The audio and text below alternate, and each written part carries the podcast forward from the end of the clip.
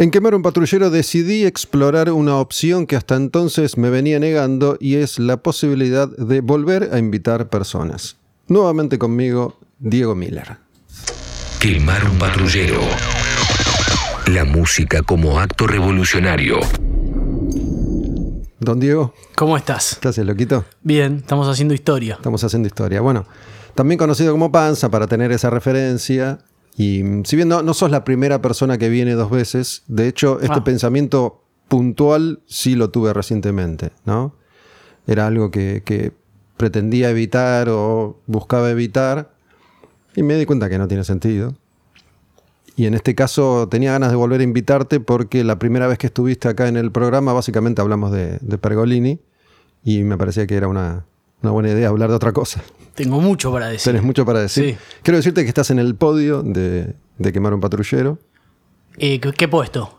puesto número 3. Ah, bien. Ya sé cuáles son los el 1 y el 2. Así sí. que están ver. en 3. El 1 es, es- ese monólogo Sí. en donde destapaste ollas. Sí, sí. El 2, imagino el de Eduardo. Eduardo de la Puente. Claro, y, y lo mío tiene más valor, porque yo el 3 sin tirar contra nadie. Sin, Sí. sin destapar ollas. Sin destapar ollas, bueno, ponele. Así que bueno, un gusto. Che, escúchame, mira, para arrancar, Dale. Te, quiero, te quiero leer esto, a ver qué, qué te sugiere, porque bueno, estás, estás eh, relacionado a esto que voy a mencionar, que es, que es algo que, que decía Gurdjieff, ¿no? hace, hace poco, voy a hacer una, una introducción, hace, hace ya un par de años grabé un episodio sobre Gurdjieff, una figura que yo desconocía, me, me llamó la atención, investigué y grabé un episodio, es el 93, si lo quieren buscar está en Spotify. Hace menos tiempo, con Nagendra, a quien conocí a partir de vos, juntos hacen un podcast que es eh, Sin Barbijo, Sí, ahora en YouTube. ahora en YouTube también, Sí. entonces. Bueno, Nagendra servía ayahuasca, esa nota también está, está disponible, y él en tus charlas suele hacer referencias muy seguido a Castaneda y a Gurdjieff. Sobre Castaneda ya había hablado con alguien, está también disponible si quieren escucharlo, pero no sobre Gurdjieff. Entonces, más allá de que con Nagendra no, no hablé puntualmente yo de Gurdjieff, sí me despertó ese interés y hace poco te conté que grabé con un argentino que vive en España, que vivió toda su vida bajo las enseñanzas de Gurdjieff. Primero con su familia, su mamá y su papá, y después con su mujer y sus hijos. Esa charla a, a este momento, esta fecha, estamos en 21 de marzo del 2023. Todavía no está disponible en Spotify, solamente está en Telegram para, para suscriptores, pero bueno, eventualmente va a estar. Y es muy interesante lo que hablé con, con este argentino que creo yo se remite o esta frase que te voy a leer tiene, tiene todo, todo que ver. A ver. La frase dice, saber una parte significa no saber nada. Hay que saber todo.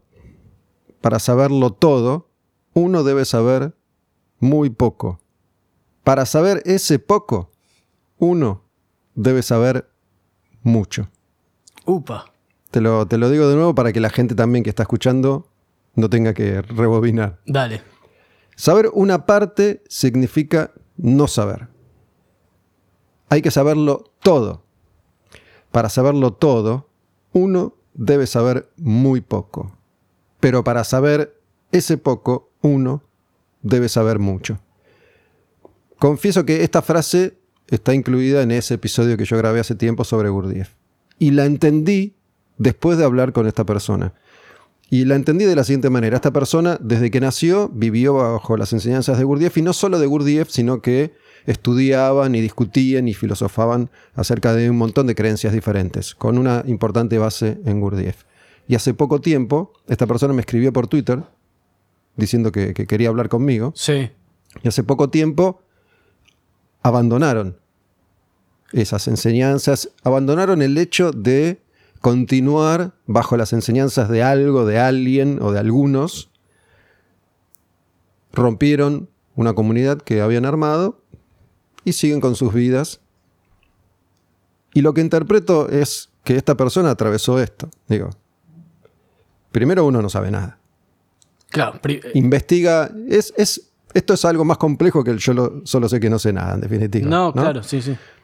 Pero bueno, cuando lo sabe todo, abandona.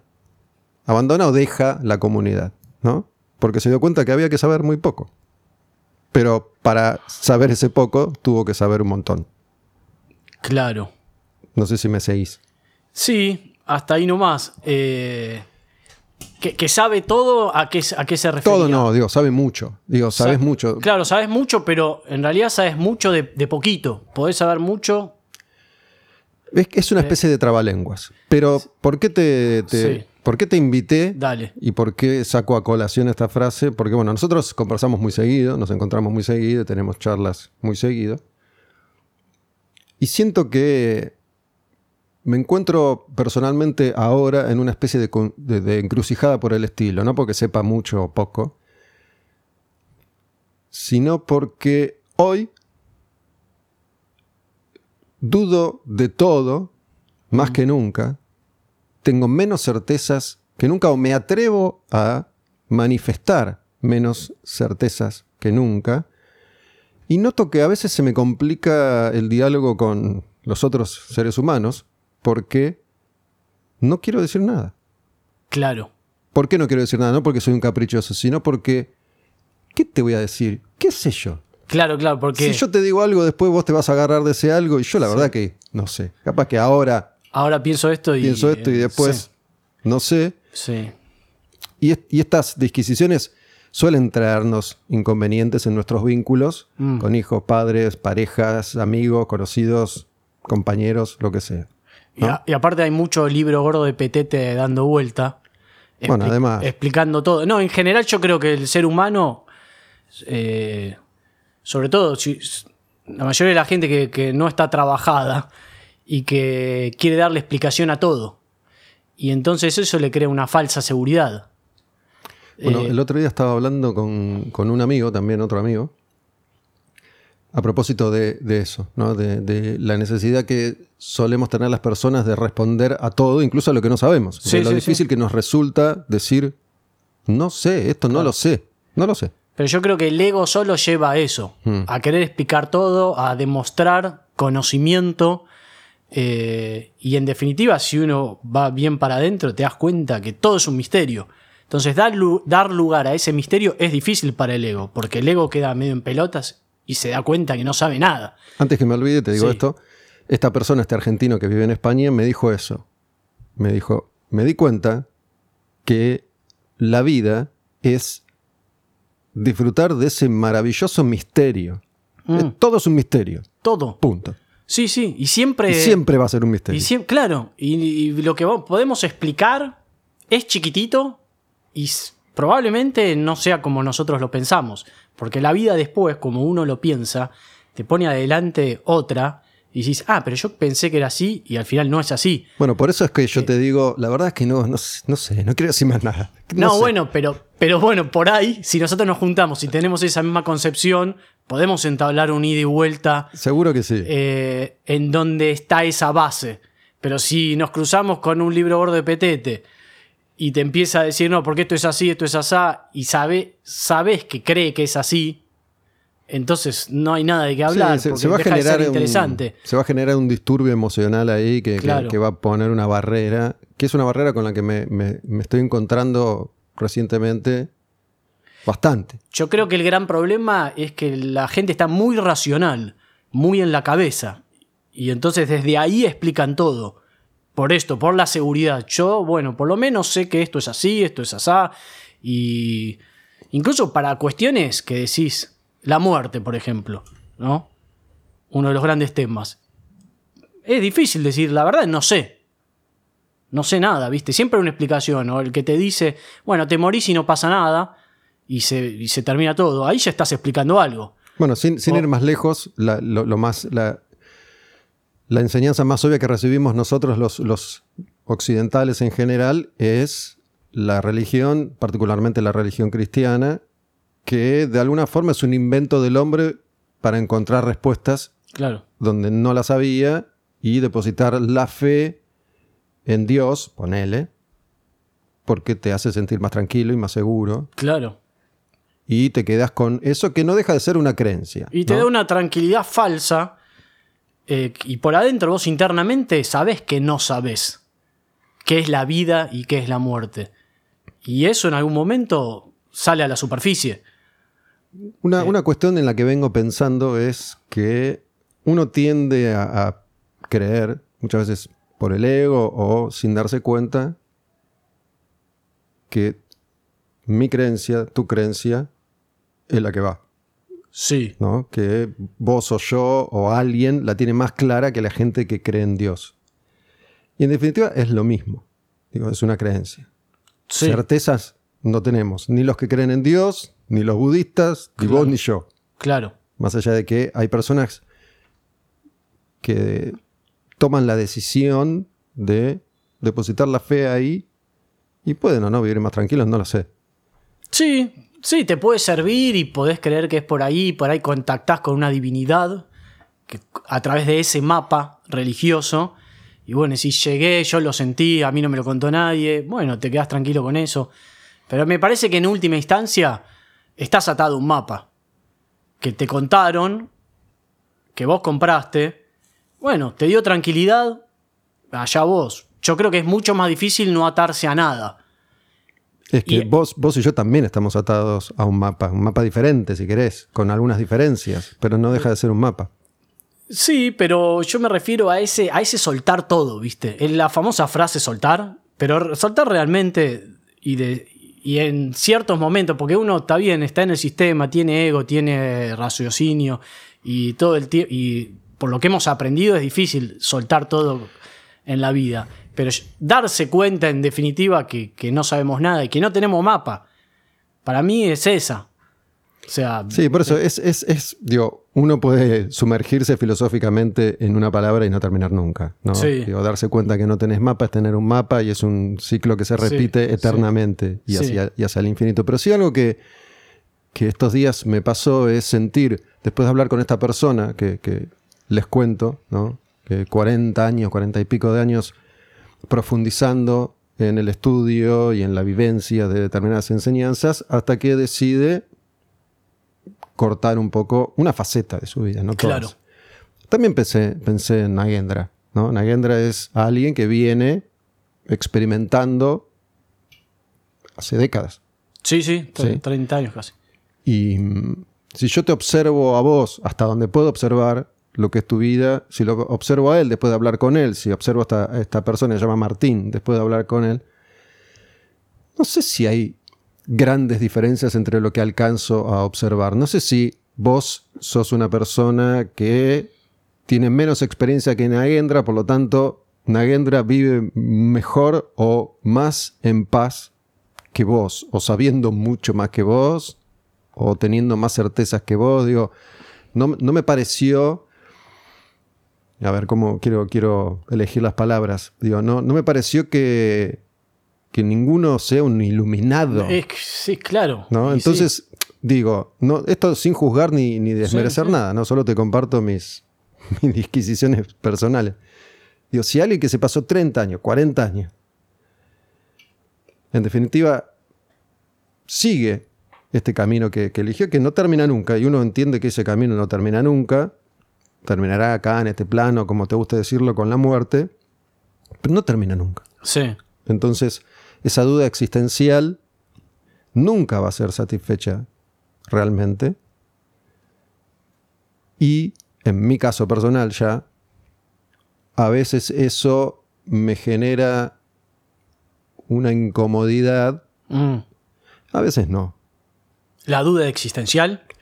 Para que se entienda. Sí, ¿no? sí, está bien, como- Yo estoy acá hoy hablando con vos porque hace unos años tuve muchas dudas existenciales. Claro. Y Digo, bueno, pero que no generan mucho, mucho dolor y mucha angustia. Hoy no me siento igual, pero tampoco me siento como que eso no existe más.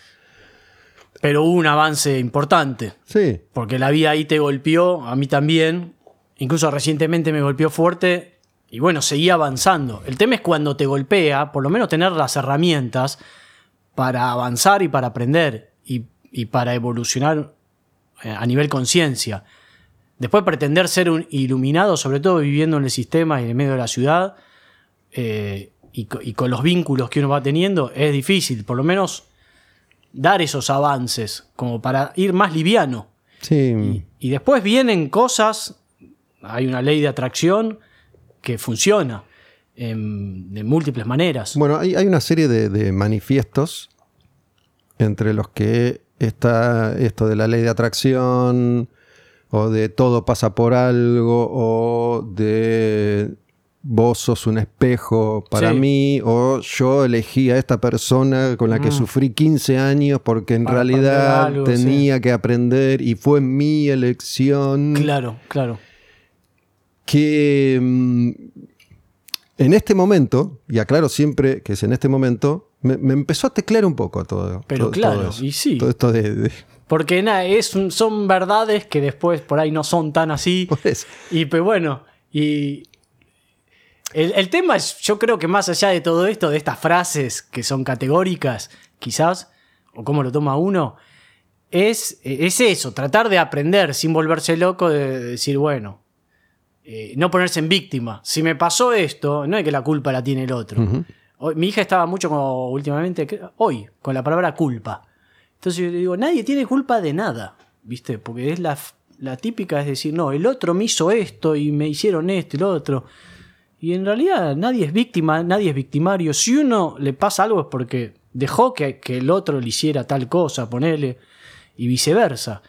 Pero me parece que ahí eh, soltamos un poco todas esas frases categóricas. Bueno, todas estas frases y todo esto que estamos hablando para mí eh, refleja lo que yo te leía al principio, ¿no? Digo, Mm. en algún momento ponele, la vida nos golpeó. A partir de que la vida a vos y a mí, en este caso, nos golpeó, empezamos nuestra búsqueda personal. Y Sí. fuimos avanzando en esa búsqueda y muchas veces sentimos que avanzábamos, que avanzábamos hacia algo que para nosotros era interpretado como algo bueno o positivo, hasta que ahora acabamos de decir, bueno, son también, esto de todo pasa por algo, no deja de ser una frase hecha, como que estamos atravesando este circuito de no sabía nada, aprendí mucho, me di cuenta que no necesito tanto, pero para darme cuenta que necesito poco tuve que recopilar mucho. Sí, sí. Me, me da la sensación que, que es un poco eso lo que... Sí, yo lo resumo todo en que cada cosa es para aprender. Y cada cosa que la película de la vida te pone adelante es para aprender. Es decir, bueno, y después uno se, se agarra emocionalmente de las cosas que van pasando. Es medio inevitable por lo que traemos. Pero bueno, más allá, ponele, te agarraste emocionalmente a algo que no te gustó. Y te fuiste ahí y gastaste un montón de energía. Puede pasar, pasa, va a pasar. Lo bueno es volver de ese enojo, lo que sea, y ahí sí parar la pelota y decir, bueno, yo me puse así por esto, por esto, ¿viste? Y no, no culpar afuera. Y de última centrarse en uno. Para que no importe lo otro. Después es difícil ponerlo en práctica. Vamos a fallar mil veces. Pero por lo menos si estás así más atento y con esta concepción, vas a fallar menos cada vez más. Y vas a vivir más. Y después hay que irse de la ciudad, así nomás. ¿Viste? ¿Qué hacemos viviendo acá uno al lado del otro? Yo ahora vivo en, eh, en una quinta. Y cuando estoy solo todo el día, o vienen amigos, lo que sea, y digo, bueno, es por acá. Eh, porque, nada, para mí todo este quilombo es muy difícil poner en práctica todas esas cosas. Todo pasa por algo, ¿viste? Porque, nada, es como que está... Sí, hay un ruido permanente. Sí, sí, es zombilandia realmente. Y uno también es zombie. No es que uno es un iluminado en zombilandia. Pero bueno, me parece que ese paso es importante. Mira, algo que, que me, me pasó a mí, no sé a vos, es que a partir de toda esta búsqueda que, que encaminamos, en algunos casos parecida y en otras diferente, muchas veces entre, entre lo que uno puede llegar a, observar a medida que busca y que encuentra, es cuando se habla de uno y después se habla del resto, de la humanidad. ¿no? Bueno, la vida, la vida es hermosa, eh, estamos acá. eh, En lugar de. Es una de- maravilla, la vida es una La vida maravilla. es una maravilla. Nadie lo puede discutir eso. El, el ser humano, digo, depende de nuevo de las creencias de cada uno, pero hay gente que cree o dice creer en que el ser humano tiene un montón de capacidades dormidas Ah, sí. y que podríamos estar más evolucionados y podríamos tener un planeta. Durante... Yo, yo me considero una persona de nuevo, voy a ser como muy enfático y, y te, te, marca, ¿no? Pero en, en, muchos aspectos escéptica. Y me, me, doy cuenta que voy manejando distintos grados de escepticismo. Puedo ser muy escéptico cuando me enculo Sí. y mucho menos escéptico cuando no estoy enculado.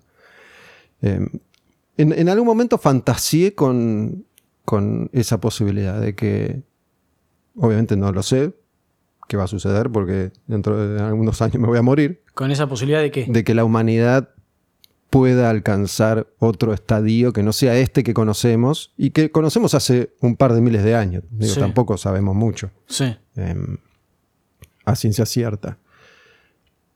Pero después empecé a sentir que, que no, que, que, digo, la- por lo menos en, est- en estos par de miles de años recientes, Que nos vamos a la mierda. funcionamos siempre igual. ¿no? Sí. Antes de, de arrancar la, la grabación, hablamos de la inteligencia artificial. En estos días estoy como en esa. ¿No? Y la inteligencia artificial es como la energía nuclear o la energía atómica. Está bien, sirve para la resonancia magnética y de esa forma me doy cuenta si tenés la columna hecha mierda o no y antes no podía. Mm. Pero también sirve para hacer bombas. Mm. ¿no? Entonces, la inteligencia artificial seguramente tiene un montón, múltiples usos que podrían llegar a ser fabulosos para la humanidad. Pero no va a ser así. Y no, no, pareciera, no. A cómo está todo, va a ser empleado para otra cosa. Va a ser empleada para Sí. continuar este camino, que es el Sí. camino de los últimos 2.000, 3.000 años. Sí. Que es el camino de la dominación, la opresión, la esclavitud. Es un Claro. camino, digo, ¿por, ¿por qué debería pensar que va a ser distinto si no, hay, no tengo ninguna herramienta para decirme, no, podría- esta vez pues No. No, no, y, poner y eh, poner ahí la esperanza ahí me parece que es medio Te doy un ejemplo, te No, está ejemplo. bien, sí, sí, como que es difícil agarrarse a esperanzas o lo que sea. Pasa que ante todo, todo como está podrido, destruido y bueno, todas las cosas que, que le está pasando al planeta y cómo está la humanidad y el sistema y demás. Ante todo eso, ¿qué, qué es lo único que podemos hacer nosotros? Digo, po- podemos hundirnos en eso y tener mucho miedo y decir, bueno, esto es un desastre y nada va a cambiar y cada vez está peor. Pero me parece que es con eso no ganamos nada. Para mí lo mejor es irse a uno mismo para adentro eh, y trabajarse. Es lo único que podemos hacer. Para después anclarnos en el presente. Que es lo único que, que existe. Lo que va a pasar y lo que pasó ya está. No estoy diciendo, estoy diciendo frases hechas. Pero es así. O sea. Ahora, nada más. No existe nada más. Yo estoy, estoy básicamente de, de acuerdo y, y me da la sensación que estamos diciendo lo mismo Sí. em, todo el tiempo. Pero, por ejemplo, te voy, a, te voy a poner, te voy a plantear una situación hipotética en la que es imposible situarse si no te sucede, pero quiero, quiero citar a alguien, pero como no me acuerdo el nombre. Pero bueno, es una, una persona que es un sobreviviente de, de los campos de concentración, Mm. ¿no? Que era un psiquiatra muy prestigioso, Sí, lo leí el libro. ¿Lo leíste el libro? Sí, no me acuerdo el nombre. Yo tampoco. Eh, pero si lo googlean, lo Sí. encontrás al toque porque es recontra conocido. Mm. Pero bueno, el tipo después de, de salir, de ser uno de los pocos sobrevivientes de, de esos campos de concentración, escribió un librito que era algo así como el sentido de la vida, una el cosa sentido así. de la vida, sí. ¿no? Bueno. Y que el tipo contaba su experiencia ahí y cómo, justamente, sobrevivir o no en esas circunstancias dependía de cómo cada una de esas personas observaba la vida. Dice, el momento en el que alguien perdía la esperanza, se moría. Ya está. Los que estaban aferrados a la vida podían y pudieron, algunos, soportar años de horror, como él. ¿No? Y es, bueno, es, es, eh, Claro, fascinante. ahora- Ahora, lo que yo sí. te iba a decir, me, me- olvidé a dónde iba, es...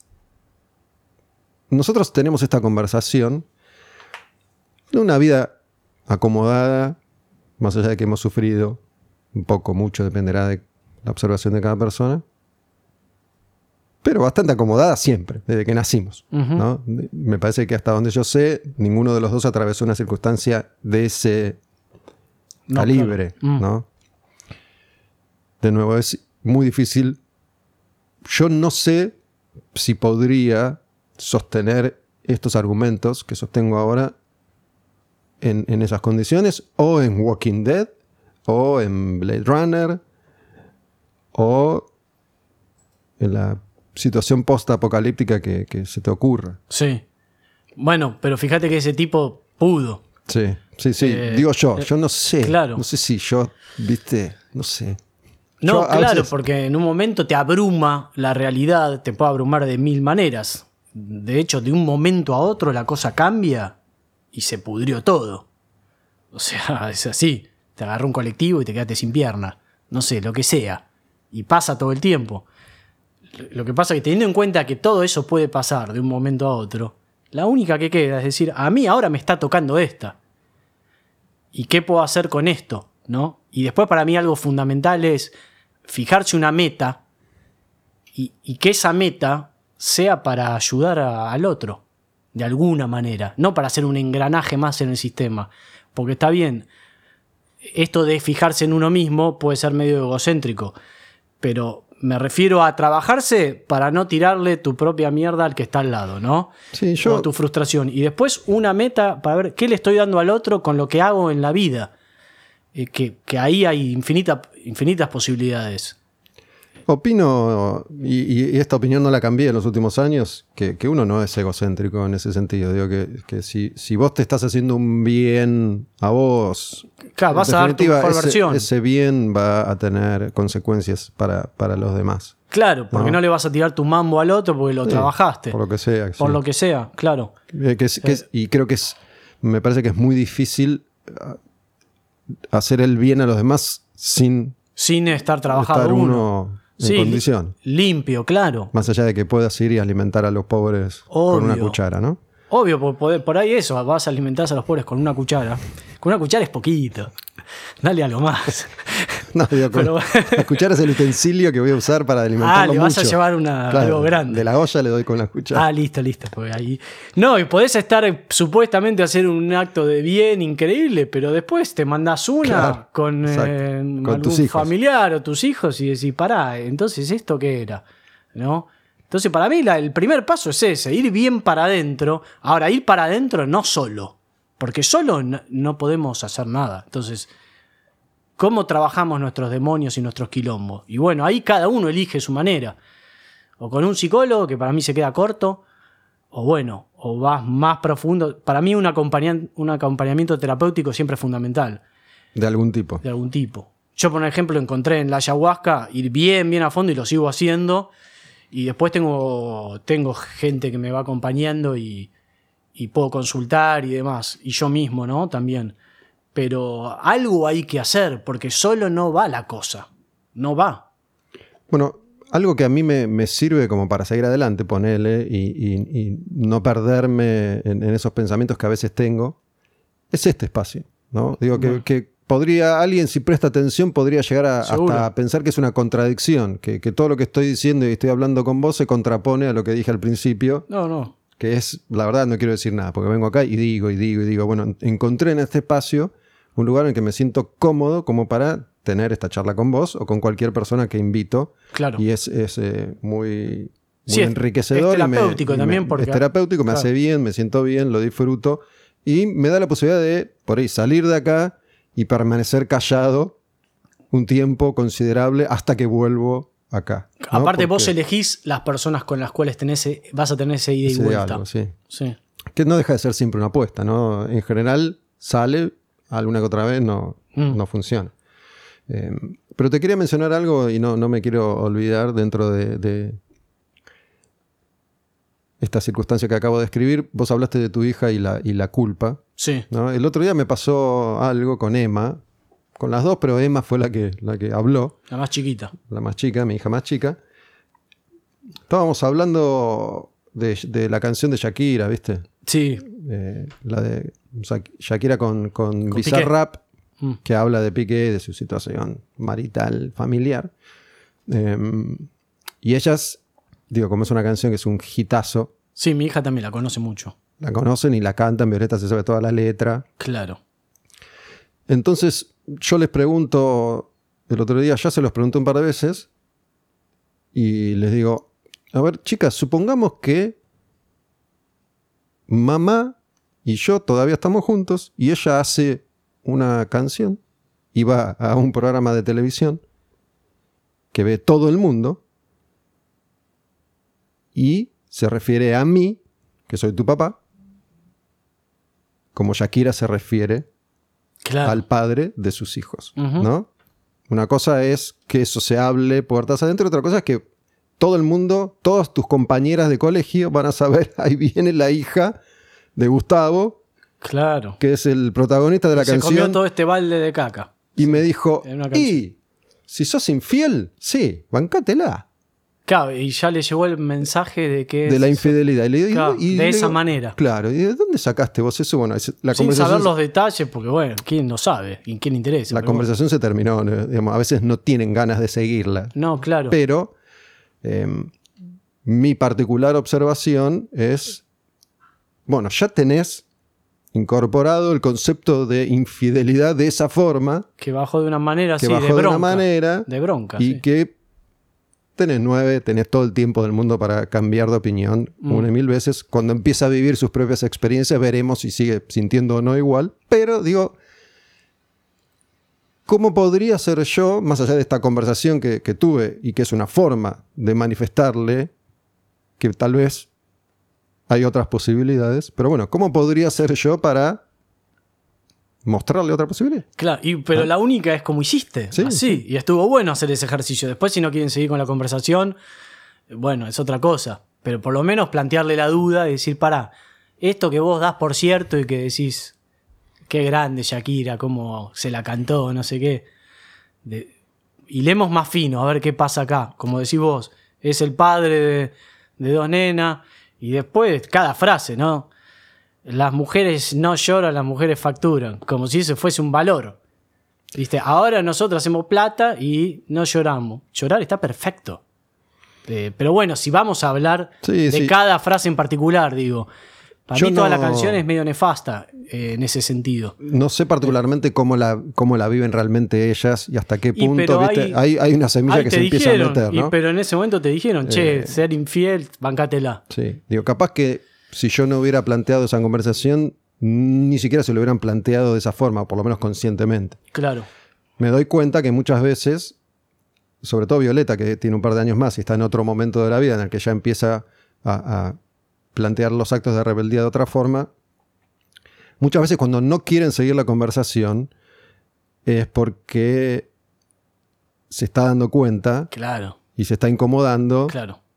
Que por ahí no, no es una boludez lo que estoy diciendo y no, no quiero saber nada, no me jodas más. no Déjame quiero, cantar, eh. déjame acá. Que aparte es un temazo. En, en un punto es un temazo porque es Shakira. Con- sí. digo, me, me está pasando seguido con no solo con Shakira, sino con varias cuestiones, ¿viste? Que hablo del colegio, de los amigos. Ay, bueno, papá, siempre tenés algo para decir, basta. No, y aparte es muy difícil eh, filtrar el bombardeo. Sí, sí, es imposible. por- es imposible. Porque te entra por un lado, por el otro. Para mí la clave ahí, ahí es la, la educación, eh, no la educación que uno le da, sino a dónde la mandamos. A dónde mandamos a nuestros hijos. Ya sé que no es fácil. Tu carita ahí. Sí, No, yo me es inclino que, a, a pensar que es más importante lo que vos haces con tu hija que, digo, obviamente si la mandás a un lugar donde le enseñan a torturar, No, no, sí, para mí cualquier, animales, cualquier ¿no? eh, colegio del Obviamente sistema, tiene- así como fuimos nosotros, en donde no te preguntan qué querés aprender, es una porquería total, es una basura. Do- Donde fuimos nosotros. Y bueno, nosotros estamos repitiendo lo mismo con nuestros hijos. Van ahí encima un montón de horas, ocho horas, diciendo ahora lengua, ahora matemática, ahora. Pará, no me preguntaste, yo quería aprender eso. Eh, Y hay opciones, sí, son, es difícil porque te tenés que salir del sistema. Este, incluso las Waldorf están en el sistema. Eh, hasta te bajan cosas religiosas. Para, para cualquier Pero- padre o madre, o padre y madre, padres y madres que estén escuchando, eh, hay, hay otro tema que se plantea ante esas circunstancias y es que la mamá y el papá, además, tienen que estar de acuerdo en esa visión del mundo. Y pero claro, Porque porque, si no hay un acuerdo- sensible, es imposible. ¿no? Si no hay un acuerdo, entonces, bueno, ahí ya, por Claro. eso va a depender de lo que cada uno pueda. Claro, en mi caso yo tengo la, la gran suerte, o mi hija también, de que eh, la mamá de mi hija está de acuerdo. Entonces mi hija va en una escuela libre. No digo que la tengamos re clara, ni mucho menos, pero bueno, por lo menos yo me siento bien con mi decisión, que es una escuela en donde se aprende jugando hasta los 12 años, por lo menos ahora. Ahí para mí está la clave de, de más allá del bombardeo y demás. Es esa cantidad de horas que pasan todos los días. ¿Dónde, dónde están? Qué, qué información le están bajando a ese disco rígido que está bastante limpio. Y que además Eh. si pienso en, en mí mismo, en este caso en mi, mi propia experiencia, me doy cuenta que me, me tomó 50 años cambiar de, de visión con respecto a un montón de cosas, ¿no? Y, y- y porque, bueno, porque en algún momento decidí tomarme el trabajo de, de observar por otro lado. Pero me doy cuenta que yo venía seteado, Mm. no, digo, siempre hay eh, distintos niveles, ¿no? Pero venía seteado de una manera en la que obviamente me di cuenta que me setearon, que yo jamás Claro. decidí eso. Porque aparte, aparte de la cantidad de horas, que el tiempo es oro realmente, la cantidad de horas que pasamos de chicos escuchando dos horas de física o de química, que yo después no usé y no quería, y encima me calificaban. O sea, me calificás por algo que yo no quiero aprender. Una locura total. Pero bueno, es, es lo que pasa en todos Sí, lados todo sí, el tiempo. En, en muchos episodios, Y- cualquier, cualquier persona que escuche regularmente Quemaron Patrulleros, yo planteo eso, ¿no? De que me di cuenta a partir de, de lo que experimento con mis hijas en este caso y, y recordando lo que me pasó a mí. eh, lo, lo observé mucho también, sobre todo después de la pandemia y cómo fue el paulatino regreso a las, a las escuelas y, y cómo se fue dando y qué le fueron diciendo, qué le fueron preguntando o dejando de, de preguntar. Pero bueno, ¿qué es eso? Que en la, en la escuela tendrían que enseñarte idealmente, de acuerdo a lo que yo creo, o a mí me parece, o a mí me gustaría, en vez de, en, en vez de geografía o además de geografía, justamente eh, sobre el amor, sobre la intuición, sobre los sentimientos, sobre Oh. Sí. las emociones, So- sobre claro, la a gestionar, eh, educación, a- a gestionar las sobre emociones. qué, pero- qué- qué te pasa, sí. qué querés. Digo, Enseñame a parar el bocho, enseñame a no pensar todo el tiempo boludeces, enseñame a, a meditar un, un poco. o a meditar, qué sé yo. enseñame a hacer una huerta, pero enseñame fuerte, ¿entendés? Que eso es útil, siempre lo, lo voy a usar. A hacer mis propios alimentos. Eh, muchas horas en eso, ponele. No sé, algo artístico. Y después, fíjate qué me gusta también. O sea, a cada uno le gusta algo distinto. Es difícil de implementar porque si no tenés los recursos económicos, es muy fácil decirlo así. Bueno, no podés mandarlo a nuestro lugar. ¿De qué te ríes? Me río porque hablando de la alimentación, viste, que, que es todo un tema. eh, viste que, que ahora muchos productos vienen con, con los etiquetones negros. Sí. Y, y yo siento que, siento que las estoy matando, ¿no? Porque Bueno, pero funcionó. Un poco de conciencia. para mí funcionó, pero para ellas no, ya lo chupó un huevo y digamos. Bueno, pero vos le comprás también la- el, alimento. Es que si, si no le compro eso, no hay nada. No, no es que hay una opción. No es que toma una banana y Bueno. la banana va y viene y va y viene. y- Ah, ¿viste? bueno, porque ya de base sí es difícil. es Pero, difícil. viste, eh, es como eso, digo, les compras unas papitas y decís, ¡ah! Y para van mí hay que ser fino y no, no ponerse tampoco talibán. No, no, por eso te las decir, compro igual, no pero come nada. Le- está bien, le compras unas papitas, no tiene nada de malo, un helado. No tiene. O sea, el tema es combinar un toque, me parece. Pero sí, ahí. Es difícil cambiar las mentes. hoy, hoy venía pensando en cómo, cómo, cómo sería, digo, desde las herramientas y el conocimiento que tenemos nosotros, que, que no somos ni, ni docentes, ni educadores, ni ministros de educación, ni, ni diputados. ¿Qué tendrá que pasar para que el sistema educativo cambie? Se tiene que caer completamente todo lo que está. O sea, radicalmente. Por eso No va a pasar. no va a pasar. No, obvio. No va a pasar, porque yo solo de pensar la cantidad de circunstancias que se tienen que poner de acuerdo, no solo una mamá y un papá, sino todo el entramado que se tendría que poner de acuerdo para decir, bueno, a partir de hoy le vamos a preguntar a los chicos cómo están. Digo, Claro. Es un movimiento titánico que no va a pasar. No, aparte porque lo que se busca es que salga alguien funcional al sistema, que sea un engranaje más, en general. Y eso está, creo yo, incorporado. No es que la maestra, con, alguna debe haber, Seguro. conscientemente dice, hoy voy a cagar estos puntitos. Sino que ah, ya- ya- voy a decir ya- lo que yo quiera, sí. o- No, no. Debe haber un montón. Digo, el- el- ese, ese sistema está automatizado. Sí. No, es, no es que todos los días hay alguien decidiendo conscientemente Mm. que Claro. funcione de esta forma. Así Claro. está, y bueno, digo, Así cambiarlo significa mover algo Y, que, que claro. me parece que no va a pasar. Y los padres y las madres defienden ese sistema, en general. Creen que está todo bien y si venís a plantearle, poner esto que digo yo, no me califiques. Y se ponen como locos. ¿Pero cómo no lo voy a calificar? Que salen todos burros. Que Y sí, bueno, ahí... Esto, eso que vos decís, creo que es cuando, cuando yo te digo que mis hijas me dicen, basta, papá, basta.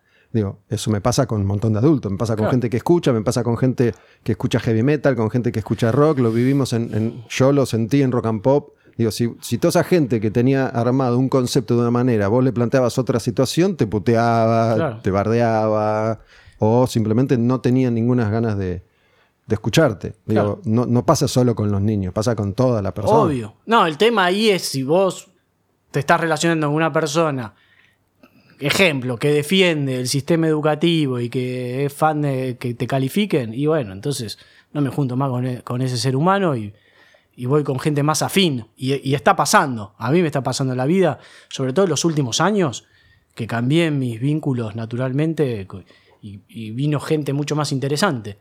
Y vínculos de años que ya no me interesa hablar más. Este, porque. ¿De qué vas a hablar? Como vos decías antes. Volvemos al principio. Que vos no por tenerla más clara, digo, no pensamos igual. Tu verdad no es mi verdad. Y está todo bien. Me junto con otra gente. Que viene sola. De acuerdo a las actividades que uno va haciendo, ¿no? A lo nuevo. Eh, De hecho, nosotros somos Nosotros mucho- dos. más cercanos ahora. Sie- siempre fuimos muy amigos, pero ahora tenemos más cercanía todavía. Sí, sí, e- esta forma de ver las cosas, más allá de que no sean idénticas, nos ha unido, Claro, claro. mientras que por ahí nos ha distanciado de otras personas. Que no tiene que ser idéntica, pero de base ya tiene que haber algo, ¿no? Me parece. Sí, se comparte algo. Estar abierto, sí. sí. Se comparte algo. A mí, a mí realmente no, sé si me pasó tanto esto que vos decís, de, de encontrarme gente diferente. Más bien lo que voy notando es que cada vez voy pasando más tiempo solo. Entonces, para mí, digo, si, si yo no tuviera este espacio, si yo no me encontrara cada tanto con vos, si yo no me encontrara cada tanto con Eduardo Ferrari, si no me encontrara cada, cada tanto para, con las personas con las que tengo una afinidad más profunda, con, con algún conocido, amigo, Estaría solo.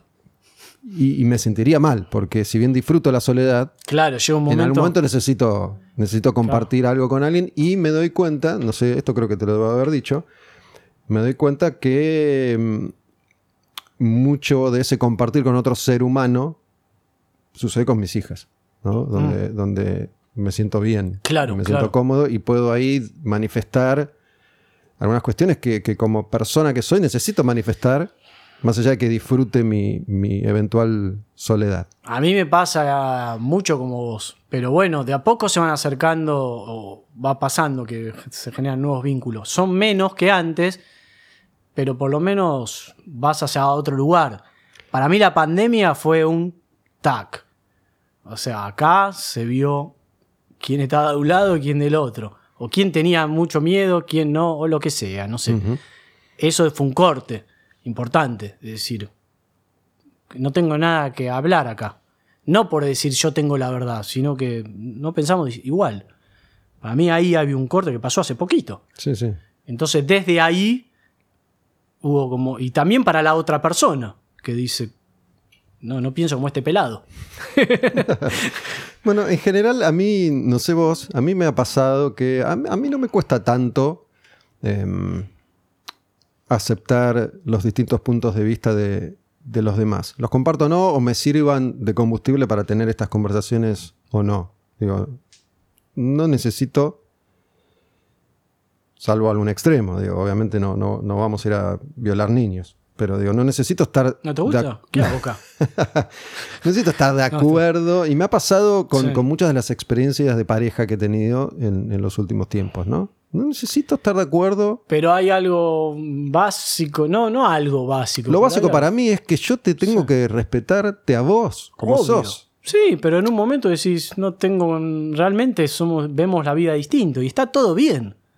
Es tu verdad, mi verdad y nada más. Está todo Sí, bien. sí, Na- yo- Y nadie es superior al otro. No, no. Yo lo que, lo que, por lo menos yo me veo así, no sé si los demás me ven de la misma forma, coincidirán que, que en, en esos aspectos soy bastante abierto y, y tolerante. ¿viste? Si vos querés, te, te doy un ejemplo burdo, pero si querés vo- votar a Cristina o Mauricio, a mí no me importa, digo, más allá que yo esté o no esté de acuerdo, no por eso te voy a rechazar o voy a tratar de convencerte de Pero que... ¿cuánto tiempo puedes estar una persona que te empieza a hablar de política? ¿Qué me Ah, bueno, te di un ejemplo, No, digo, digo, si a- por, por poner un ejemplo, hay cuestiones que decís, ya no tengo que hacer acá. Más allá de que puedo disentir. No, obviamente uno tolera, ponele, circunstancias en determinadas personas porque considera que hay otras que están buenas y que son las que realmente te unen y que tienen más valor que esas otras. Sí, sí, hay cada caso, hay mi- mil millones de variantes en los vínculos. sí, sí. sí. Pero está, está, digo, también nos preparan como seres humanos para tratar de cambiar al otro todo el tiempo, Claro. de Y no, querer convertirlo, estar esperando No, eso eternamente. no funciona. No funciona. No funciona. Entonces nos tenemos que, en lo posible, aceptar así como somos. yo creo que son movimientos de a Sí. poquito, eso, te vas alejando, acercando a otro, natural, sin rencor y nada. Y por ahí no te ves con una persona que te veías antes, pero sigue estando todo bien. En mi caso pasa mucho eso. Este, pero bueno, ya no, no estamos para compartir tantos momentos juntos. Eh, y es natural, y sigue habiendo mucho cariño y, y lo que sea, con un montón de gente. Pero bueno, me ha pasado últimamente también de decir, gente cercana, y decir, ¿qué hago acá? Digo, no, no. Es, es como que es- también te choca eso, ¿no? Te choca. Pero bueno, es parte de la vida. Y Sí, que- a, a mí lo que me suele suceder más no es tanto qué hago acá como, como esto me genera rechazo, sino eh, me aburro. sí, Me aburro. también. Me estoy aburriendo y, y digo, Sí. Está bueno este encuentro eventual con estas personas, pero que no puede darse muy seguido porque no voy a querer venir nunca más. Y es que el tema es el contenido. ¿De qué estamos hablando? Sí, sí. O sea, para hablar al pedo, si el Pero tiempo bueno. es oro. Me pasa sobre todo con personas que conozco hace 30 años, 40 años, ¿no? que hay, hay un cariño intacto. ¿no? Claro. Por ahí un compañero de colegio que hace 20 años que no lo veo, me doy cuenta que lo veo y es como si el tiempo no hubiera pasado. Pero por ahí después, más allá de eso, que no, que no cambia, después puedo estar media hora y, bueno, hasta los próximos 20 años, negro, porque la verdad me aburro con vos. Claro, porque también el tema es no enojarse con el No, otro que no. no piense igual. Sí. No, me lo digo a mí mismo también, ¿entendés? Es. Porque Bueno, eso, eso decía hace un ratito, ¿no? Digo, no me puedo enojar con vos porque no pensamos igual. Hay niveles y cada uno decide hasta dónde llega con cada relación y con cada vínculo. Pero si vos y yo tenemos algo que está buenísimo y un par de cosas que no están tan buenas, no me voy a enojar. No voy a querer que esas dos cosas también las cambies y las hagas como yo quiero. No, claro, pero no te voy a ver más. o bueno, cuando me llames digo, no puedo. Tengo que, y ahí pensás. Sí. Pero sí, es. Es como, sí, na- natural y bueno, también todo se va transformando todo el tiempo. Y yo, si me miro atrás, dos años para atrás, nada que ver. Ni con los vínculos, ni quién soy yo ahora. Y estoy captando mucho una, te tiro una sabiduría que me vino hace A ver. poco. Que es esto de. Me vino mucho el concepto del vacío eh, de que hay un vacío, ¿no? Y que todo el tiempo, para llenar ese vacío, nos estamos agar- agarrando a cosas. ¿no? Eh, a la familia, incluso a nuestros hijos, a la plata. Eh, porque una cosa es agarrarse a eso que nos da seguridad y otra cosa es que venga solo y también vivir un poco ese vacío, esa nada, esa nada, ¿viste? Porque va- si nos agarramos a algo, se va, se va a algo que, a lo cual estamos agarrados y, se- y viene una acá que es difícil de, de transitar. ¿no? Nada, me, me viene mucha esa últimamente, ¿no? De, de no agarrarse a, Sí, con- a cosas. Con respecto a mis hijas, trato, espero que me salga, justamente de no, no caerles con, con toda mi cuestión. ¿no? Esto que yo decía que para mí ellas son un, son un refugio en determinados momentos, lo hago desde, intento hacerlo desde el amor de un padre y Claro. sus hijas, y no desde vos tenés nueve, me tenés que sostener emocionalmente a mí. No, no. Intento no- puede no- no hacer sí. eso. Sí, sí, sí. Eh, creería que no, que no está pasando. Eh, y, y bueno, lo del vacío, lo que hace referencia es un poco lo que, lo que hablábamos antes o, o estuvo presente en toda la charla. Y lo que sí entiendo mejor ahora es que por ahí hace unos años, cuando me agarraba el vacío, pensaba que iba a ser eterno. Claro, y porque ahí la mente empieza a laburar y Entonces cagaste. uno se va sumergiendo cada vez más profundamente en ese vacío por el miedo que le agarra. Miedos. Y sí. entendí cómo se van dando los ciclos y ahora los vivo con, con mucha más conciencia que, que antes. ¿no? De hecho, esta charla es una consecuencia de, de- de- de eso, de un ciclo que estoy atravesando. Claro, porque ese miedo que genera el vacío es una bola. Si te conectás ahí con el miedo y con la ne- negatividad, no paras más y ahí te vas para abajo. Igual está bueno ir bien abajo, Sí, sí, me tocar ha- me ha fondo. pasado. Claro, porque de ahí podés hacer el clic. A veces si no llegás bien abajo, no haces el clic. A veces no lo haces. O hay gente que No, no, lo haces hay porque gente que no lo hace. Claro, claro. Y a veces llegas abajo y tampoco haces el Tampoco clic. haces el clic. Sí, Sí, sí, sí. Pero por lo menos ahí, por- yo siento que ahí, bueno, se abre una oportunidad. Hay una chance. Una chance, sí, sí. Y después confiar en uno y en la vida. ¿no? A veces es difícil porque la película se pone repeluda. Te voy a contar otra cosa que, que, que pensé. ¿Viste Enrique Sims? ¿Sabes quién Sí, es? Que se murió hace poco. Hace unos días se murió Enrique Sims.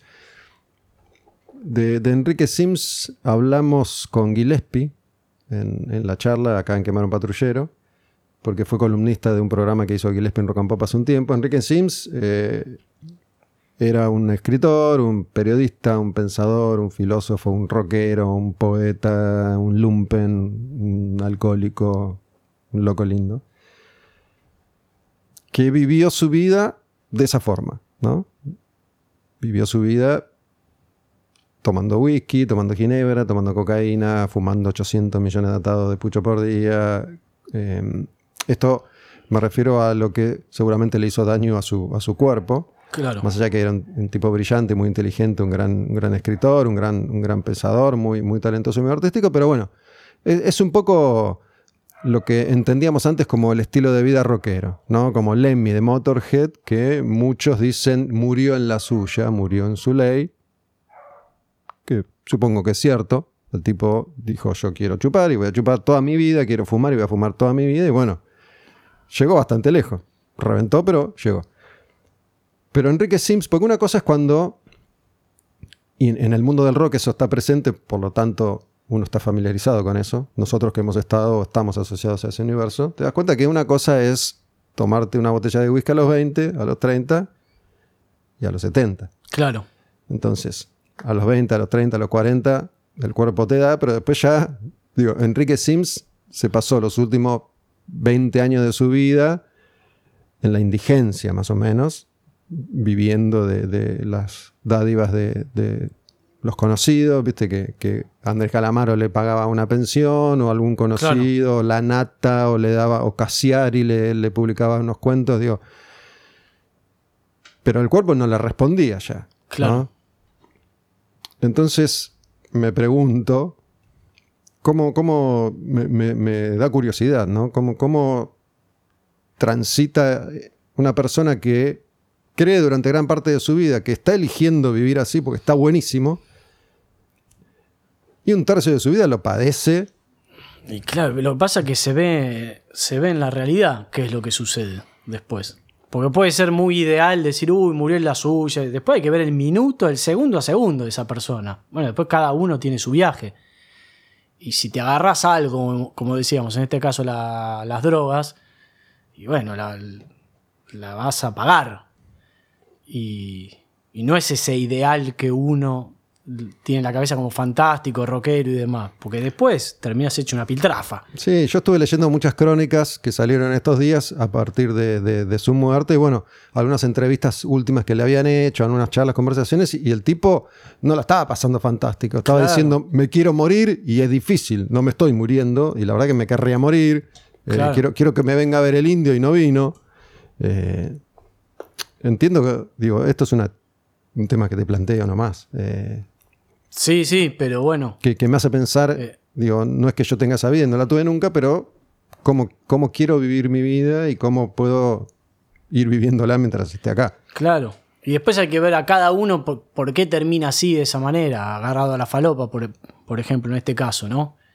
Lo que decíamos antes, si no te trabajás mentalmente tus demonios, qué te pasó de chico, qué pasó con tu papá, con tu mamá, alguien que te abusó de vos, lo que sea, si no lo trabajás, después lo vas a padecer. Sí, también supongo yo que la, la- la cultura y la sociedad de, de la época que a él le tocó vivir lo llevó por ese camino, porque Claro. era, era común que Sí, tuvieran sí. esas experiencias. Muchos siguieron en esa y otros frenaron Mm, y otros se murieron. claro. Eh, pero bueno, supongo yo que El tema Estar- es por qué estás ahí, por qué te agarras esa experiencia. Porque si estás despier- mínimamente despierto, no, eh, en un momento salís de ahí, parás. Pero tenés que estar un despierto. Porque si no vas en automático y te, te subís a todo. ¿No? Yo creo que es eso, de despertar un toque. Sí, sí, hay veces que la cultura te lleva, ¿viste? Eh, por lo menos a, a toparte con esa posibilidad. Después, bueno, Mm. ves, ves hasta dónde hasta dónde llegas. De, de hecho, es, es una. De tan obvio lo que voy a decir es, es casi tonto, pero. ¿Por qué revientan tantos músicos que tienen supuestamente una vida maravillosa y a diferencia de Ricky Simpson, multimillonario? Claro. Este, ¿Por qué revientan? y sí, Sí, sí, claro. Sí, sí, sí. Pero bueno, es, es, es esto de, de cómo lo ves de afuera, que por ahí uno dice, uh, qué campeón, terminó como quiso. Bueno, hay que ver cómo la pasó, sus demonios, que... sí, ese es un lugar común, ¿no? Sí, Yo sí. no lo comparto. Claro, Eh, claro. Desde mi perspectiva, obviamente, no, no lo comparto. Mm. Si vivió como quiso, qué sé yo, no tengo idea. Pero. Quiero, quiero saber, me intriga, esto también te lo debo haber dicho, estoy muy intrigado con, con Messi. Con Messi, Con de, de Messi. Enrique Sims a Messi. A ver, ¿qué querés saber? Yo te digo todo. Yo no sé nada de Messi, obviamente. eh, Pero es como que digo, ¿dónde está, dónde está la, dónde está la, la endija? ¿Dónde está la grieta? Digo, no, no- Del chabón. del pibe este no puede ser lo que se ve, ¿no? Digo, Sí. y además, como a mí no me gusta el fútbol, no estoy todo el tiempo viendo qué hace Messi o, o- Claro. o- o sabiendo qué, qué es lo que hace. Eh, pero viste que parece imperturbable, parece Sí, que tuviera un temple a prueba de todo. No hay, no hay, hasta ahora no se le conoce casi un, Sí, no tiene peleas. una falla, una, debilidad. Alguna un- pelea en la cancha, Una cagadita, un Sí, cagadón. sí. Nada. Nada. Eh, Para mí, digo, o me parece que, que es una personalidad súper interesante para, para conocer su funcionamiento, digamos, me intriga. claro, sí, sí, intriga. es una mente interesante. Una mente interesante. Sí, sí. ¿no? Más allá del, del- del descomunal talento fuera de serie, Para mí hay una clave ahí, es que está conectado con el juego. Con, Con, con con el jugar. lúdico, Con el jugar, claro. De hecho, él juega. juega y juega todo el tiempo, no se pierde partidos y se lesiona poco. Y bueno, una de las cosas que decían de, de él en la selección es que viajaba a todos los partidos, a pesar de que lo, lo criticaban y más, pero a él le gusta jugar. Entonces, cuando estás conectado con el juego, estás en una zona que está, es interesante, ¿no? No sé por qué me metí en esto, pero Maradona no disfrutaba jugar. Pero- sí, seguramente, pero no estaba únicamente disfrutando eh, conectado con el juego. Porque después, al estar en una situación. El tema es de Messi es que está. ¿Cómo puede manejar ese el nivel de exposición y el poder y el que poder, claro. Porque con el juego, en este caso con el fútbol, viene el poder. Y bueno, se ve que Messi no se tienta. Y le gusta más hacer goles. Pero me parece que está muy ahí. Después, estamos hablando por hablar, sí, porque sí. qué sabemos No que sabemos nada, piensa. no, no. Por ahí toma falopa escondida si no lo sabemos. Todavía no nos enteramos. Claro. Encima es un genio para eso. Y toda su vida tomó una droga indetectable, ¿no? Claro, y, y muere mañana por esa droga, ponele. Pero sí, igual ese concepto del juego para mí está bueno para llevarlo a la vida, que parece una boludez edulcorada, pero para mí es por ahí. Bueno, para, sin ir más lejos, Sí. creo yo que nosotros jugamos a esto durante un montón de años. Fuimos a A la- divertirnos. Sí, Digo, sí, fuimos sí. a hacer esto Por el tipo de radio que por hacíamos, el tipo sí, de radio que hacíamos. porque hacíamos humor, digamos, eh, hacíamos cosas entretenidas. No Sí, hacíamos digo, política. eh, si vas y hablas de política, no estás jugando. Podríamos haber hecho política desde esa perspectiva, en el sentido Eh, de había un lugar ahí que te permitía ser vos mismo y te permitía explorar, te permitía experimentar y te permitía jugar. Sí, pero cuando es el trabajo, no sé, a mí me parece, no, igual se puede jugar siendo el trabajo, pero me parece que falta más juego, juego en serio, ¿viste? Y pues Messi está trabajando. No, sí, sí, por eso me retracté al, al toque. Eh, que, que falta estar más conectado al juego de verdad, ¿viste? Juguemos al golf, juguemos al backgammon, jugu- no te digo las cosas que me gustan a mí, ¿no? Juguemos al tech, juguemos, juguemos. Eh, en lo que sea. Tomemos todo como un juego. No, está bien, pero digo, Sí. lo, lo- lo importante que, que es para las personas, para mí lo fue y lo sigue siendo. De hecho, poder hacer esto ahora, tener esta conversación con vos es impagable. Sí, sí, que, ¿Viste? y que encima sea el, el- tu trabajo. Sí, y sí. Que, que Que- esté remunerado, que, venga Que venga el sustento de sí. ahí. Sí, sí. Claro, cuando lográs eso, ahí estás en una zona interesante. En donde disfrutás, estás jugando con lo que haces y encima ganás plata. Yo ahora estoy apostando a eso un poquito. ¿No? Eh, ¿No te porque yo estaba jugando al aire pero no ganaba plata. Ah, bueno. o no alcanzaba. ¿Viste? Vos te reconvertiste en ese caso. Y son procesos, Y- son periodos. Claro, claro, claro. Y bueno, en mi caso, no tanto centrado en lo que fue el micrófono para mí, sino en otro tipo de actividades. Salir del rubro, ¿viste? Y Sí, esto, esto lo menciono porque, porque es un, un tema que sobrevuela las charlas todo el tiempo y porque yo recibo después en, en el feedback experiencias que no, no son parecidas, ¿no? De gente que hace lo que no le gusta, o que nunca pudo hacer lo que le gusta, Claro. o que intentó y no pudo, o no le salió, o hay y que, no es tan fácil no encontrar. es fácil, ¿no? Sí. No. Eh, El tema son, es no- son decisiones también.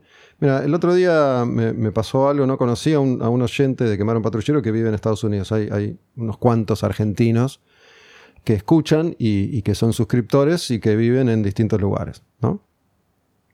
Y la, a mí me interesa saber qué siente un argentino que se fue a vivir a otro país, cómo, cómo lo vive, cómo lo vivió, qué experiencias tuvo. Y en general hay, hay como ciertas coincidencias que encuentro en la mayoría de las personas, ¿no? La mayoría dice valorar la estabilidad económica A, a eso iba. y la seguridad. Sí, Está instaladísima sí. la idea de que Sí. vivís acá y te acuchillan en medio minuto. To- todos, todas las personas que viven afuera y que escuchan Quemar a Patrullero con las que me comuniqué, destacaron esas dos cosas todas. Pero bueno, el otro día conocí a, a, a Diego, lo voy a mencionar, Diego, perdoname si escuchas esto y no te parece. Debe estar recontento, tío. Pero lo conocí acá, ¿no? Vino por acá, nos, nos encontramos y estuve charlando. Y él vive en Estados Unidos hace, hace muchos años y me, le pregunté cómo había sido su, su experiencia, ¿no? Se fue hace 20 años y hizo, e hizo lo que muchos argentinos han, han hecho y, y muchos siguen haciendo. Caigo en Miami y me pongo a hacer techos, a ser jardinero, a limpiar piletas, a Sí. fabricar tubos de escape de caño de escape de autos, qué sé yo. Y algunos vuelven con el caballo cansado y otros lograron salir adelante y se pusieron su propia empresa de techos, su propia empresa de caños de escape de autos, pero siempre les gustó la música y la guitarra. Ah, Entonces, Diego me decía que él tiene su vida laboral, dice yo voy ahí y sé que tengo estas ocho horas y a las 5 de la tarde, ponele, apago ese chip. está bien. Se terminó Diego, eso te pregunto. y Sí. voy a hacer lo que me gusta. A lo que yo le dije, me parece que se, se me quedó mirando un toque y le digo, yo te entiendo, yo la primera vez que yo fui a Estados Unidos, fui con la ligera idea en mente de, bueno, a ver si me quedo, porque tenía amigos que estaban allá, me decían, venite, pero mis amigos estaban allá, lijando barco, pintando paredes. Yo llegué, puse un pie ahí, dije, no, Claro, mi mamá me trata mejor claro. no quiero, pero y a lo que a Diego le dije, mira, yo te entiendo, está buenísimo, pero lo que yo sentí toda mi vida es que yo no quiero pintar paredes para después volver a mi casa y tocar la guitarra. Yo quiero tocar la guitarra. Claro, Siempre quise tocar la guitarra. claro. Lo que pasa es que, bueno, ahí sí necesitas generar dinero y tocando la guitarra por ahí no podés. El tema es no encerrarse a quiero tocar la guitarra, que eso también puede estar, pero si en un momento eso no te da dinero. No, está y- claro. Sí, sí. Está bien. Y, a- y ahí está el tema, es el engaño de la plata. Digo, lo que te está dando plata. Por, por ahí Diego disfruta de, de Sí. los techos y Yo demás, lo hablo pero- desde mí. No, está bien, o, lo- o el que sea. De- porque dedicarle 8 o 10 horas a algo, está bien, te está dando plata y seguridad, pero te está gustando. Porque está, está pasando, la vida está pasando. Uso el caso, el ejemplo de él porque lo acabo de Eh, No, conocer. no por él, en general. Hay gente, a él Eh. me pareció que estaba contento con su vida y otra gente no, no lo está. Claro, pero por ahí la plata vos pensás que te tiene contento, que podés pagar tus cositas y darte tus gustos y demás, pero te está dedicando 10 horas a algo que hay que ver si es lo que querías hacer realmente. Lo que tiene Estados Unidos en particular, Sí. ¿no? mi primo vive en Estados Unidos y lo he visto con él también, es que ando a saber si mi primo hizo o no un laburo interno como decimos nosotros.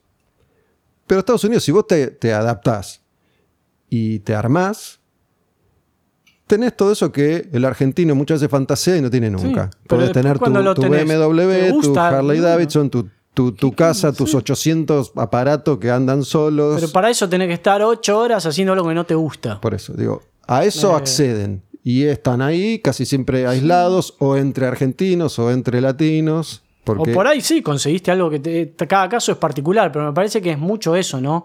De si no estás haciendo lo que te gusta, pero te está dando plata, es un enganche muy engañoso, porque te da seguridad. Eh, y quizás lo otro que te gustaría hacer, tenés que, tenés que encontrar otra- una manera para que te dé plata que no está tan a la mano. Entonces, yo prefiero la otra. Tener un poquito más de riesgo, pero hacer algo que me gusta. De hecho, ahora estoy en ese momento, en donde tengo tres o cuatro cosas que me gusta hacer, pero estoy realmente al día. Yo- yo- Y, y sé que si sigo ahí, machacando, pero bien, va a llegar. Y ahí se va a dar esa combinación perfecta que decíamos antes, en donde de lo que te gusta hacer viene tu sustento. El tema es que, qué es la meta, qué es esa meta que te pones. Para mí esa es la pregunta que uno se tiene que hacer. ¿Cuál es? ¿Qué, qué meta? ¿Qué me gustaría hacer? Está bien, hay- y ahí hay mil cosas, o sea, infinito, en- ¿no? en mi Ah, experiencia personal, que es la que puedo compartir, la verdad es que creo que se dio naturalmente y no, no fue consciente en mi caso. Sí, yo tenía, y, y justo vengo, vengo grabando unos episodios que se llaman Los días de nuestras vidas, donde voy contando mi vida con la música que escuchaba en cada momento, ¿no? desde que era chico hasta la adolescencia. Y como vengo ahora en la adolescencia, después de la secundaria, digo, yo tenía en ese momento eh, la frustración de no saber qué hacer con mi vida, no sabía qué quería hacer. Y este camino se fue, se fue dando solo. Mm. No es que yo estaba frustrado porque decía, quiero trabajar en radio y no sé cómo. claro. No sabía eso. Claro. Se fue dando. Entonces se dio bastante naturalmente, en, en mi caso en particular. Pero sí sabía, o sí sentía, porque por ahí no lo tenía tan concientizado, pero sí sentía que no quería pintar paredes, ni ser abogado, que no quería hacer algo que no me gustara, más allá del dinero. ¿No? Claro. Eso lo sabía. No sabía qué hacer Claro. pero sí sabía, sí sabía eso. Entonces, eh, a vos te gustaba lo que hacías, lo disfrutaste. Sí. ¿Cuál, cuál? Porque yo sé, esto- sé que estos temas aparecen, ¿no? Digo, puede, puede sonar medio eh, escaso de humildad esto, pero ¿cuál es la diferencia entre vos y yo y otros? En cómo se dio nue- nuestro destino laboral, decís. Sí, porque vos y yo sabemos que había miles de personas que querían estar ahí donde estábamos nosotros. Claro. Y la diferencia y a darle puesto, no sé, yo te puedo decir lo que, me, lo que me pasó a mí, que cuando focalicé que me gustaba la radio, que fue ya a los 15 años, sabía que me gustaba la radio. De hecho tenía un programa con un primo y le metí. El tema es meterle y no aflojar nunca. Entonces, tenía eso. Fui, tuve programa con mi primo en una radio que no le escuchaba a nadie. Y después compramos el espacio ahí con Midi el Gallo y estamos a la una de la mañana. Y después, bueno, y después sí, hubo un golpe ahí de tanto meterle, hubo un golpe ahí, un cambio, no de suerte, porque también lo busqué. Para mí es eso, ser constante. La constancia es fundamental en lo que sea. Ahora estoy siendo constante en otra cosa. Ahora cultivo hongos comestibles y hago otras cosas que no puedo decir. Pero le meto constancia. Y todavía no me está dando los frutos que que yo espero, económicos, pero sigo. ¿Viste? Y si no va, no va, pero por lo menos lo intenté. Y me agarran un montón de miedos. Sobre todo desde lo económico. Ahí por eso el engaño es económico, ¿viste? Porque vos estás atado a algo y bueno, pero es muy fácil decirlo desde ahí porque no tenés hijos y porque... Y bueno, si ya pones esas excusas no salís más. Y cuando Bueno, te quieras dar eso- cuenta vas a tener 70 años y no hiciste Sí. lo que quisiste. Eso iba a decir. Digo, yo pude volver de Estados Unidos porque mi mamá me daba casa y comida. Sí. Es cierto. Vos por ahí pudiste Cada uno con la meterle sí. porque tenías también casa y comida. Es cierto, pero Claro, claro, Eh, obvio. Yo creo que, que siempre depende de, de uno, ¿no? Siempre. Em, por ejemplo, cuando, cuando yo hace unos años entro en esa crisis profunda en la que la economía era un factor fundamental porque yo tenía pánico desde lo económico, además de, de que se me, se- se me terminaba el sueño, entre comillas. Y siempre tuve bastante en claro, in- incluso en los momentos más difíciles en los que todo era oscuridad, que no quería hacer eso que muchas personas me decían, ¿Qué era qué? que era, y and- manejando Uber, Podés- Ah. po- anda a un kiosco, buscar trabajo en una fábrica, Claro. no quiero. No estoy diciendo que eso esté mal y que quienes hacen eso están mal. No quiero, no quiero hacer eso. No quiero. ¿Por qué me está dando ese consejo? No me estás haciendo bien. ¿Quién te aconsejaba eso? Y Algunas Ay. personas Sí. me aconsejaban eso. Sí. Eh, no, no quiero. Y, y- digo, por suerte no lo hice. Claro. En mi experiencia personal, ¿no? Digo, Y sí, por ahí a veces hasta hay que hacerlo y está todo bien. no, lo haces un Y tiempo. lo haces un tiempo como para acomodarte. O el tema es cuando después te quedaste enganchado en ese sistema, en ese circuito y pasaron años. Yo creo que el mensaje era: acomodé lugar, vos tenés que ir por el sustento. ¿Viste? Claro, claro. Después hay mil casos y están hay casos más extremos en donde naces en, situación de, pro- de pobreza Sí, sí, sí. complicada y que bueno, obviamente Van a tener- es muy fácil decir acá anda por lo tuyo y pero decís, pero pará, acá no hay comida. Yo digo en casos en donde realmente la comida de la casa más o menos está resuelta. Sí o no resuelto, pero que tenés eh, las. Nada. Físicamente estás bien, po- podés realmente ir buscando, ¿no? Este. Es eso. A eso me refería. Sí, yo, me, me he cruzado en, en este caso en particular, digo, con, con mucha gente frustrada y decepcionada porque no pudo, ¿no? Y, y muchas veces son, te diría que, mira, me atrevería a decir que ninguno dijo, no, la verdad que yo no pude. Ninguno me dijo eso. La mayoría dijo, no, porque eh, esto es una mierda y la Argentina es una mierda y el culpa medio la es una mierda y Y todo el es otro una tuvo la mierda. culpa, sí, sí. Y la realidad. tú- Y entonces ahí, si te peleas con lo que, con la realidad, con lo que tenés adelante, cagaste, porque te pusiste en víctima y ahí te quedaste. Sí. Obviamente, no, no, no todo el mundo va a poder ser Messi, ¿no? Eh, por- porque el, y no hace el- falta ser Messi. No, pero digo, como para hacer el giro y redondear la conversación, Sí. digo, así funciona este planeta y esta humanidad. Nosotros funcionamos así. Digo, el, el- el discurso del gurú que te dice eh, debes mirar adentro tuyo y tienes que ir por tu deseo, está bien. Mm, Digo, así como están las cosas, me parece que está claro que los 3 mil millones de habitantes que hay ahora, si bien las condiciones y los recursos están Mm, para que todos tengan una vida claro, digna, no pasa, ni va a pasar. claro. Entonces entiendo que todos no van a poder. por cómo está todo y es difícil. El tema es uno preguntarse uno mismo qué quiere hacer y, y las posibilidades son infinitas. O sea, no atarse. Viste que la gente muchas veces dice, no, yo soy esto.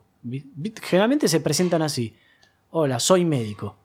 No, no, sos otra cosa.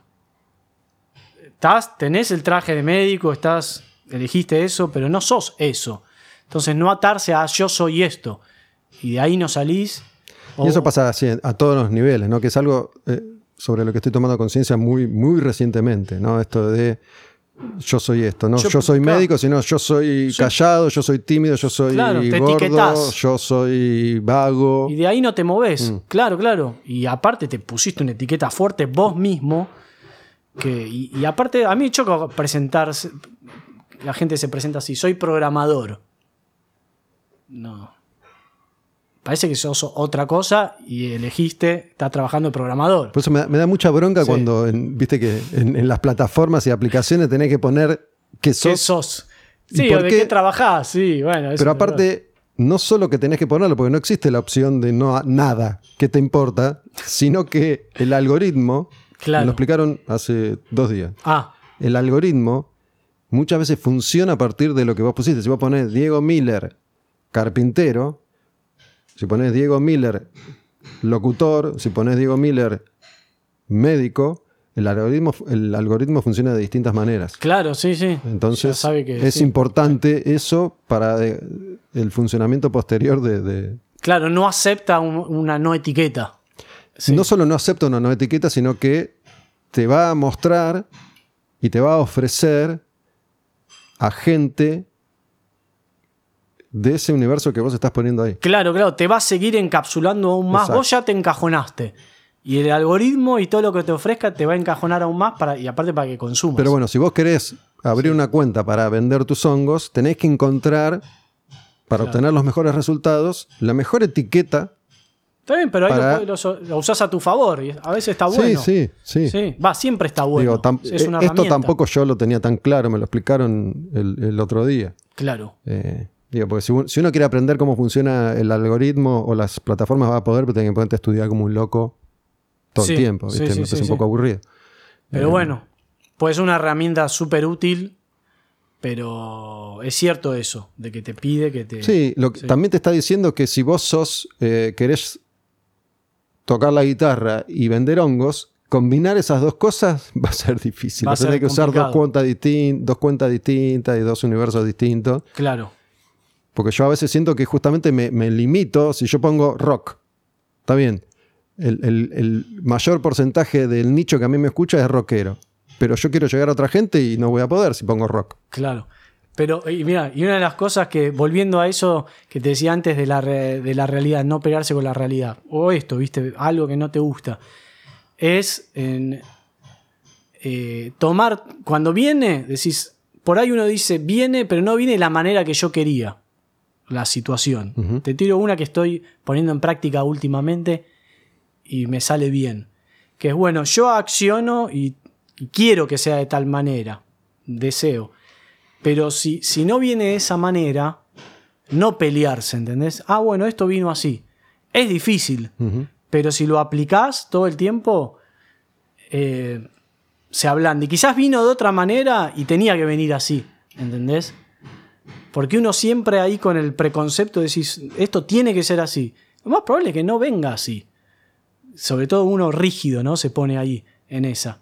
Yo te tiro todas estas, después aplico el 10%. Sí, sí. Y me ando puteando con Yo todos. te, te- te tiro no, esta, pero bueno, te tiro esta y entiendo lo que Dale. decís y lo, y lo comparto, pero también eh, lo que intento aplicar es, ok, si estoy rígido, no me voy a obligar casi por la fuerza a no estar rígido. Lo que voy a no, hacer es, no.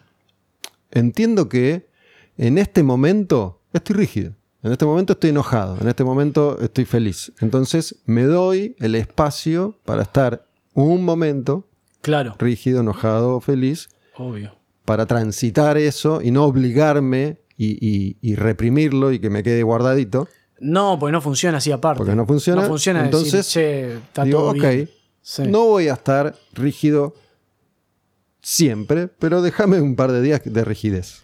Un par de días es mucho. Está bien, pero por lo menos te- dar, darte cuenta, ya ahí hay algo. Cuando te das cuenta que estás rígido y que te estás fabricando un veneno vos mismo, el- la otra famosa frase, ¿no? Eh, que es así, porque de última te perjudicás vos mismo. Entonces, ya cuando te das cuenta, algo ahí destrabaste y después, como decíamos antes, trabajar. ¿Por qué estoy rígido? ¿Por qué quiero que las cosas sean de tal o cual sí, forma? yo, e- esto que estamos hablando ahora lo vengo aplicando, pero hoy, hoy, hoy mismo, ¿no? Porque justamente yo muchas veces me definí, tipo, esto no me interesa, ¿no? Eh, digo, si yo quiero, en este caso, generar contenido Mm, en video, ponele, tengo que aprender a usar ciertas herramientas, ¿no? Y muchas veces digo, esto yo no soy, no me interesa. Entonces me estoy cortando a mí mismo la posibilidad de Claro. avanzar, porque si no uso determinadas herramientas, voy a llegar hasta acá y, y voy a encontrarme con una, con una pared. Claro. Entonces me pongo a aprender sobre esas herramientas a las que antes me negaba encuentro un, un disfrute. sabor, claro. sobre todo, pude aprenderlo. Claro, claro. Sí, ahí eh, ganaste ¿viste? algo. Sí, más allá de que no me Sí. fascina, Sí, sí, no es lo que más me gusta. Pero es como que te ganaste a vos mismo. Claro. A, a esa situación. A veces decís, realmente no me interesa que me ayude alguien, que lo haga otra Sí, persona. o, o me doy cuenta que en realidad me estaba yo poniendo en ese lugar de no me gusta, no me gusta, no me gusta, porque me, me autoproclamé que no me gustaba y en realidad un poquito sí me gustaba. Claro, claro. Hay que ser fino ahí, porque a veces no gusta y no gusta. No, a veces no gusta, Sí, a veces no sí, gusta y bueno, la mierda. Sí, sí, sí, sí. No es tan fácil. ¿Qué, qué- qué no te gustó? Toqué el botón, ¿El botón del final? el botón del final. Ah, ¿Te queda bien. algo?